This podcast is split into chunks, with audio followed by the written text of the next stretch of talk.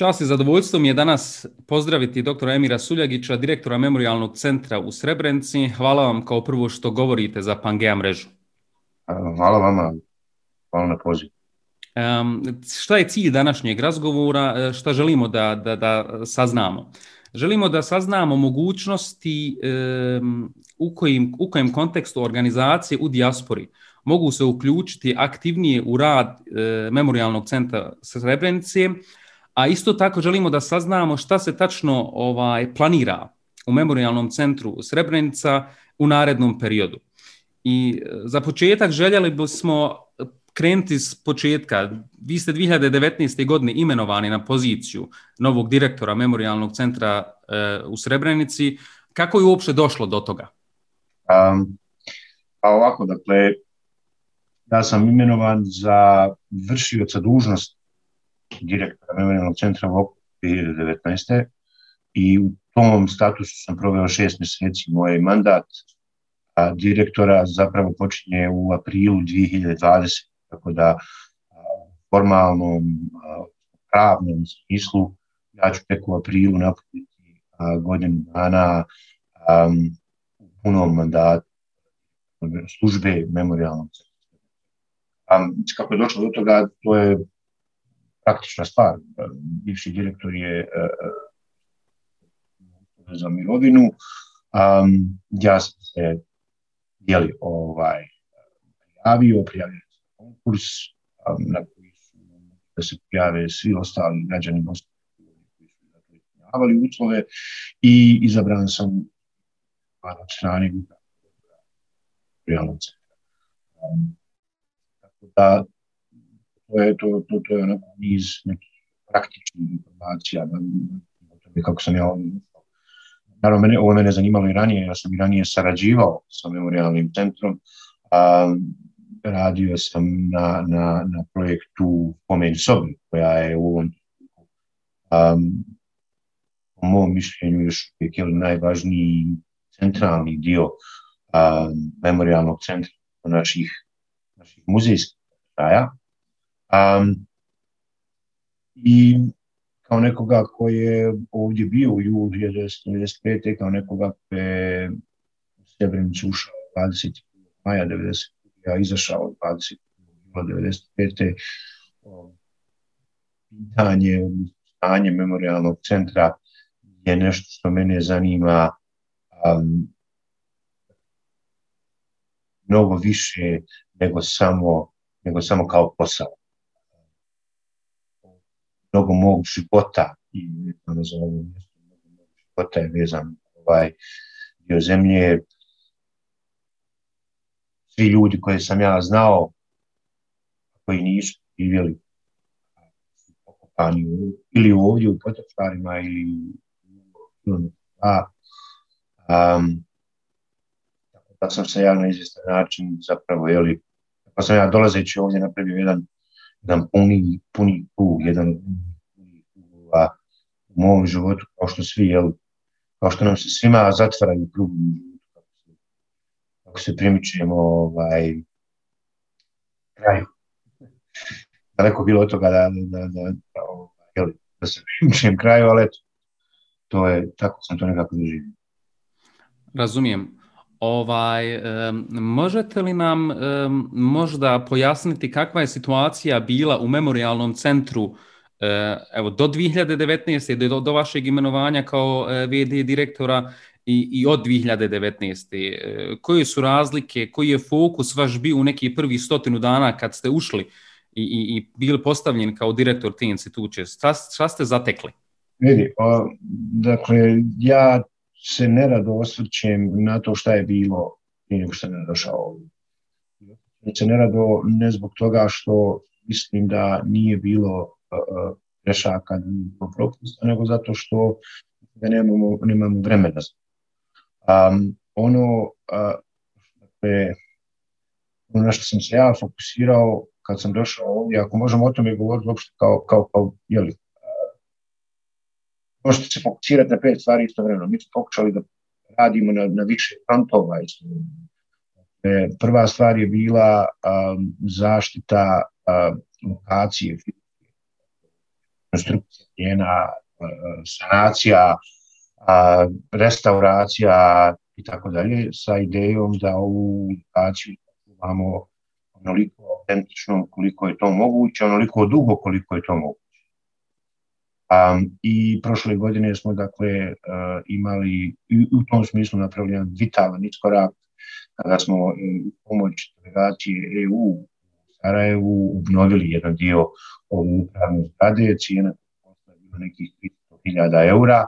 Um, i tu je sada smješten, pored biblioteke koja je tu bila ranije, tu je sada smješten i naš arhiv koji ćemo jel, tokom već ovog mjeseca početi da opremamo i da polako ovaj, a, a, vršimo funkcije memorialnog centra a onako on treba da izgleda. Dakle dovodi do druge stvari. Druga stvar ovaj, koju smo mi ovdje bili fokusirani i odmah da vam kažem, dakle, sve su to isti ljudi radili ovdje sve vrijeme, dakle ovdje nije nikad, kako vam kažem, ja, moram reći da, da to je jedan od razloga što se ne osjećam na to što je bilo prije, to su ljudi koji jer, mnogo duže od mene koji će da, ostati ovdje nakon što ja odem i na kojima će ostati, nekim će plećima ostati, koji su institucionalna memorial, memorialnog centra, memorialnog centra Srbije. Druga stvar na koju smo se, kao što rekao, fokusirali uh, je bila izgradnja naših vlastitih arhivskih istraživačkih. Evo, to radimo, radili cijeli niz projekata a, koji bi nam to omogućili. Od kontinuiranih projekata koje kontinuirano radimo je prikupljanje artefakata, prikupljanje predmeta koji su dakle, a, u ličnom vlasništvu bili ili, ili žrtava iz jula 95. ili u vlasništvu porodica. Ili smo ih mi našli u šumama između Srebrenice i vi to radi. Kasnije bi još uvijek naći stvari koje su pripadale žrtvama smrti. A treća stvar na koju smo se, a, dakle, unutar te druge stvari, pardon, a, smo također započeli u saradnji sa drugim organizacijama, započeli smo rad na usmenoj istoriji. Ono što ja želim jeste da pravosudne nalaze o tome šta se ovdje događalo komplementiramo usmenim istorijama, individualnim svjedočima, odnosno svjedočima o tome šta se događalo a, ne samo u pet dana jula 2005. godine, nego u tri godine plus pet dana jula. A, treća stvar, dakle, na koju sam se bio, jeli, na koju smo se bili fokusirali prošle godine je bila, je bila komemoracija i vi treba da znate da memorialni centar a, ima a, a, otprilike pola godine posla posvećeno komemoraciji, a drugih pola godine ovaj, možemo da posvetimo tamo institutu. Um, četvrti, tako, tako da, da, da, smo, da smo se bavili i komemoracijom i mislim da imam pravo da kažem da je prošlogodišnja komemoracija bila um, bila naj, najbolja, u smislu organizacije i krajnjoj liniji broja ljudi do kojih smo dosegli bila najbolja. A, I četvrta stvar na koju, sam se, na koju, na koju smo se fokusirali bili je sakupljanje novca ono što vi treba da znate jeste da Memorialni centar je državna odlukom visokog predstavnika iz 2006. kada je bila privatna fondacija. Ono što mi dobijemo od države je dovoljno da isplatimo plate stalno zaposlenima, da imamo, da imamo da platimo račune za struju, vodu, ali druge, da negdje zavrnemo neki šaraf koji je popustio i to je dakle, bazično održavanje i to je to. Za sve ostalo mi smo morali da nađemo novac iz drugih izvora.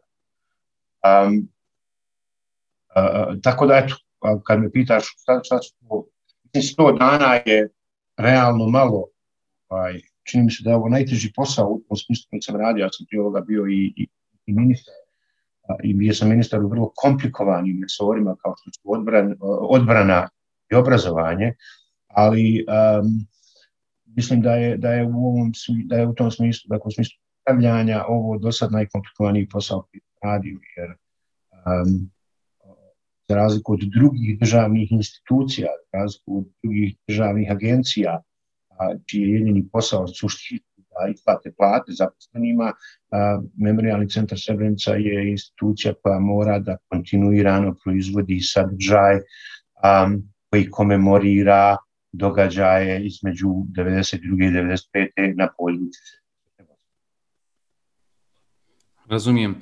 Ovaj, ako se okrenemo sad e, u budućnost, e, imali smo e, vijesti od strane Memorialnog centra u Srebrenici da su završene konsultacije i da se radi na strategiji Memorialnog centra 2021. do 2025. pod nazivom Istina, dijalog i budućnost uz podršku vlade Ujedinjenog kraljevstva. Jeste. I možda u tom kontekstu tačno ovo pitanje sa početka, um, u kojem um, omjeru um, organizacije iz dijaspori, možda u prvom koraku šta uopšte podrazumijevaju ova uh, tri poglavlja istina, dijalog i budućnost i onda kao drugo podpitanje u kojem kontekstu organizacije iz dijaspore kao što je Pangea mreža mogu biti integralni dio ove strategije ili čak moraju biti integralni dio strategije kako bi se glas memorialnog centra čuo ne samo u BiH nego i daleko širi? A, dakle, ovako, riječ o projektu koji e, finansira a, vlada, kao što ste rekli, a, e, e, vlada Velike Britanije putem ambasade Velike Britanije u Sarajevu. Ja moram da se zahvalim njegove ekscelenciji Metu Fieldu za, za njegovu podršku i blago rečeno entuzijazam da, da podrži memorialni centar Srebrenica. A, u ovom trenutku, dakle, riječ je o trogod, dakle, plan je da to bude trogodišnji a, projekat, odnosno projekat koji će se, kraj, kraj projekta će se poklapati mog mandata. A, I tu je cijeli niz dakle, stvari. E, suštinski sve ono što e, mi do sad nismo imali e, novca i resursa da uradimo iz budžeta dakle, opremanje arhiva o kojoj sam vam malo prije govorio, e, nabavka opreme koje nama treba, opreme, um, nabavka, uh, dakle, pardon, nastavak aktivnosti koje smo ranije započeli. Prošle godine objavili uh, izveštaj o negiranju genocida, koji je samo prvi ove godine, dakle, iz ovog projekta ćemo finansirati uh, naredne četiri godine ovaj, i, i, i objavljivanje izvještaja o negiranju genocida. Želimo promijeniti format, želimo da mapiramo doslovno a, ljude, a, organizacije, agencije a, i vlade koje negiraju genocid u Bosni i Hercegovini, odnosno u Srebrenici. Um, želimo da se želimo da pronađemo uh, želimo da pronađemo glasnogovornike Srebrenice govornike memorialnog centra u politici klasi kako u Bosni i Hercegovini, tako i izvan Hercegovini. Želimo da se povežemo i to ćemo sve raditi iz tog projekta. Da povežemo sa drugim srodnim i sličnim institucijama, od recimo memorialnih centara u Vukovaru i Jasenovcu do Shoah fondacije u, u Kaliforniji s kojima već također radimo, s Strastom u Ruandi, a, s kojima također već radimo. Um, projekat je zamišljen i bit će realizovan, bit će proveden um, kao projekat jačanja kapaciteta memorialnog centra s tim što, dakle, mi ćemo mi se morati pobrinuti da kapacitete koje sad izgradimo sačuvamo nakon kraja tog projekta i da ih doslovno, ako tako mogu reći, a, a, nakon toga budemo u stanju finansirati iz budžeta kao državna institucija ono gdje nam vi možete pomoći, dakle ono gdje nam organizacije poput vaše mogu pomoći, mogu nas, možete nam pomoći dakle, na više načina. Jedan je um, da tu jednu generaciju osanaca, bošnjaka, kako god hoćete, povežete sa nama, povežete sa memorialnim centrom, da povežete sa Srebrenicom, da povežete sa istočnom Bosnom, ako hoćete, ovaj, da li tako što, da li individualno, da li tako što ćemo raditi neke zajedničke projekte, namijenjene toj djeci, namijenjene obrazovanju te djece o tome što se ovdje događalo, a, da nas povežete sa jeli, ima, koji imaju ekspertizu koju mi nemamo. Jedna od stvari koju, s kojom mi imamo je nemogućnost elektronske uplate donacija memorialnom centru izvan granica Bosne i Hercegovine. A, I evo sad smo dakle, u procesu izrade nove web stranice i nadamo se da ćemo biti u stanju da omogućimo ljudima da s kreditne kartice jednom mjesečno doniraju 5 eura. sad karikiram, ali to je suština. A, treća, naravno, posljednja stvar a, a, jeste da nam pomognete novčano, mislim, nemojte da se lažemo, ovaj, sve ovo što mi ovdje radimo košta, ali da znate sljedeće, pamćenje košta. A, zaborav je vrlo jeftin, dakle, da pokušajte da to objasniti. Sve što je potrebno za zaborav je bager i 50 litara nafte. Neko ko umije voziti bager. Za memoriju, za pamćenje, je potrebna vrsta znanja koja je jako skupa. Jako skupo košta da se stekne ta vrsta znanja. Potrebna je vrsta ekspertize i resursa. Dakle, pamćenje, memorija vam je kao jedan, memorija vam je jedan vrlo osjetljiva neka biljka. Memorija vam je kao mali prisad oraha. Ako, ako ga poka, posadite prije mrazeva, a, a, jeli, ovaj, a, a, neće preživjeti, ali kad se jednom otme, kad jednom, razumijete, kad jednom počne da raste i počne da rađa, onda, onda, onda tome nema kraja. Mi smo sad, nažalost, nažalost, ja, ja ne vjerujem da previše vremena izgubimo, izgubljeno je vremena, ali nije, nije, nije sad ništa tragično. Sad u fazi u kojoj to pamćenje moramo zaštititi, zaljevati, um, čuvati ga dok, dok, dok ne prođu ovi mrazevi. Kad mrazevi prođu, onda će, će ono poprimiti nekakav vlastiti život. Mislim da, naravno, nikad, to ne znači da će neko drugi raditi naš posao. I to ne znači da, da, da, da ćemo moći jeli, da, da, da dignemo uvis i ovaj, ne radimo ništa, ali, ali u jednom trenutku ova vrsta procesa a, poprimi nekakvu vlastitu dinamiku ovaj, i, i Razumijem. Ono što bi u ovom kontekstu još interesantno bilo, e, spomenuli ste da ova strategija e, završava sa krajem vašeg mandata.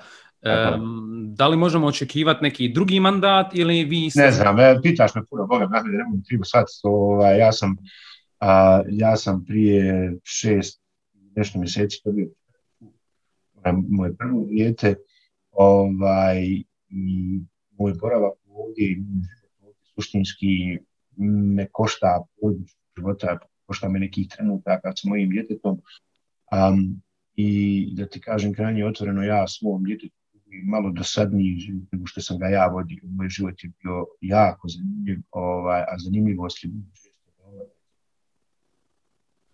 Znači, to ćemo pitanja za obično. Hvala, ako ima četiri godine, poživi ko mrtav. Dobro. E, možda završno pitanje. E, u kontekstu e, djelovanja e, Memorialnog centra, upravo na dan nezavisnosti 1. marta su pušteni e, genocide papers, transkript. -huh. genocida gdje se jednostavno dokumenti iz Haškog tribunala koji su koristili kao dokazni materijal stavili u jedan novi oblik i, i dali mogućnost pretraživanja običnom narodu, hajmo tako, tako da recimo.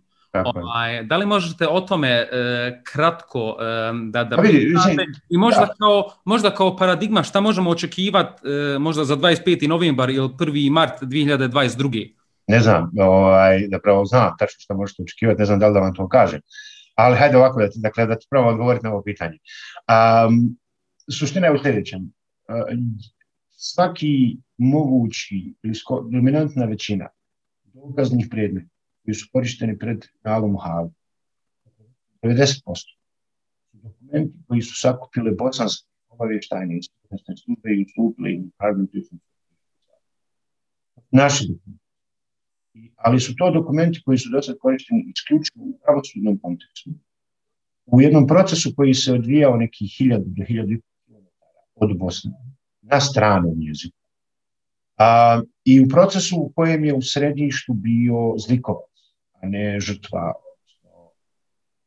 živjeli. Um, jer to je suština pravosudnog procesa.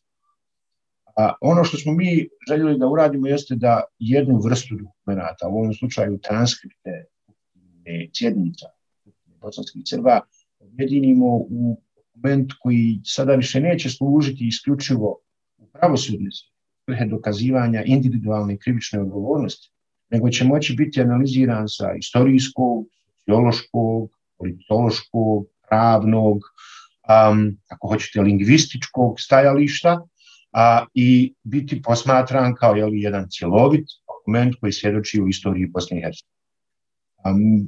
Mi smo dakle, vlastitim naporima te iz, iz arhive koja je javno dostupna, do sad jeli, skinuli, kako su kako kažem, skinuli, downloadovali, tako god hoćete, desetine hiljada dokumenta. Ovaj, naravno, u njihovom digitalnom obliku. I nastavit ćemo to raditi. Zahvaljujući Nataši Kandić imamo snimke svih svjedočenja, svih suđenja za Srebrenicu pred međunarodnim krivičnim Ja bih želio da to pročinim na suđenja za Sarajevo i Jedor,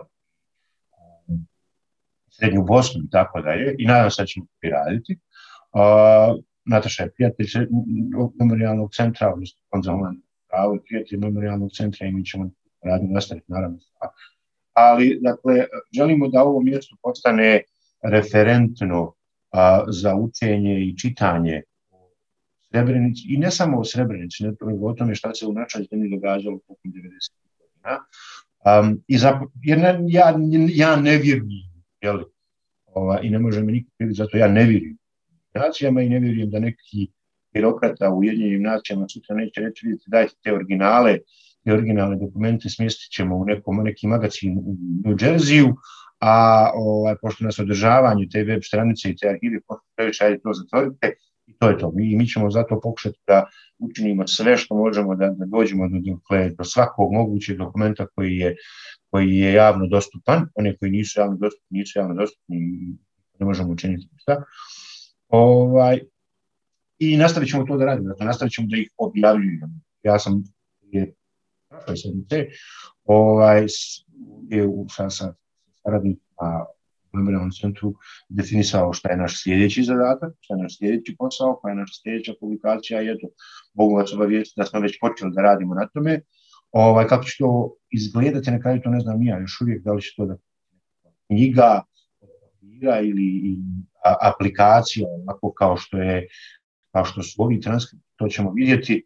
Um, mi smo inicijalno htjeli i ove transkripte da, da štampamo, ali smo onda shvatili da je to dužni metar igra i da, da, da cijelu šumu bi morali posjeći ovaj, da to odštampamo i odlučili smo se za ovu elektronsku verziju a, a, u, i, i mislim da smo učinili pravu stvar jer je dostupnija i vrlo brzo kad, kad, jeli, kad a, napravimo web stranicu ovaj, a, ona će biti, svi dokumenti će biti u tom istom obliku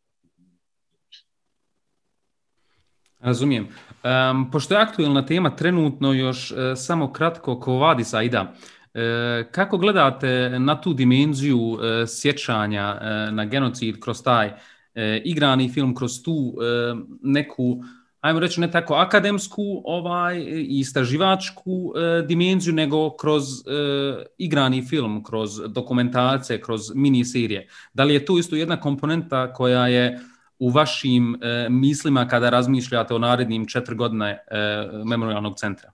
Mi, mi filmove ne možemo producirati, ovaj, e, ali smo prošle godine radili i ove godine ćemo također raditi a, sa mnogo umjetnika, a, sa fotografima, sa, sa, sa filmađijama, sa performativnim umjetnicima, odnosno modernim umjetnicima, um, jer kako da ti kažem, kad jednog dana ne bude niko kod nas, samo će umjetnost da će da či. Kod nas više ne bude. Samo će umjetnost biti stanje da govori u našim ja za to Vadi se i da Vadi si imao prvu premijeru u Bosni Hercegovini u centru Srednici. Prije toga, dakle, prije te projekcije zvanične film su pogledali članovi upravnog odbora i savjetodavne radne grupe memorialnog centra. U tom smislu, dakle, taj film očito neću reći ništa novo, ima legitimitet te zajednice preživjeli. A, I moram reći da ja jako navijam za taj presretana, ako je to riječ koja je mjenjiva, kad bi taj film dobio Oscar. Ili BAFTA, je nominovani za BAFTA. Da. Ovaj, to bi otprilike bilo to, možda kao završno pitanje pogled u budućnost. E, da li će nam 2025. ili 2030. E, još trebati izvještaj o negiranju genocida? Uvijek će nam to trebati. To će nam uvijek trebati kao što kao što dakle, holokaust, aj, pardon, uvijek će nam to trebati i ako, ako, ako ne vjerujete meni, pogledajte koliko ljudi oko nas negira holokaust. A, sigurno će, dakle, oni koji danas negiraju Srebrenicu, to raditi za 30 godina. To nije pitanje ličnih ubijenja, to je pitanje vrijednosti. Um, vrijednosti da, da više vjeruju u mitove i u busle nego u DNK tehnologiju. U suštini, dakle, ovdje vam se sve vrijeme radi o, o rat, ta dva narativa. Jedan narativ koji je utemeljen na nauci i na DNK tehnologiji, a drugi koji je utemeljen na mitovima i na busle. Jedino je pitanje ko će prije pokusti. Hvala vam, doktor Suljević, za ovaj razgovor i radujem se budućoj saradnji sa Memorialnim centrom. Isto tako, hvala te.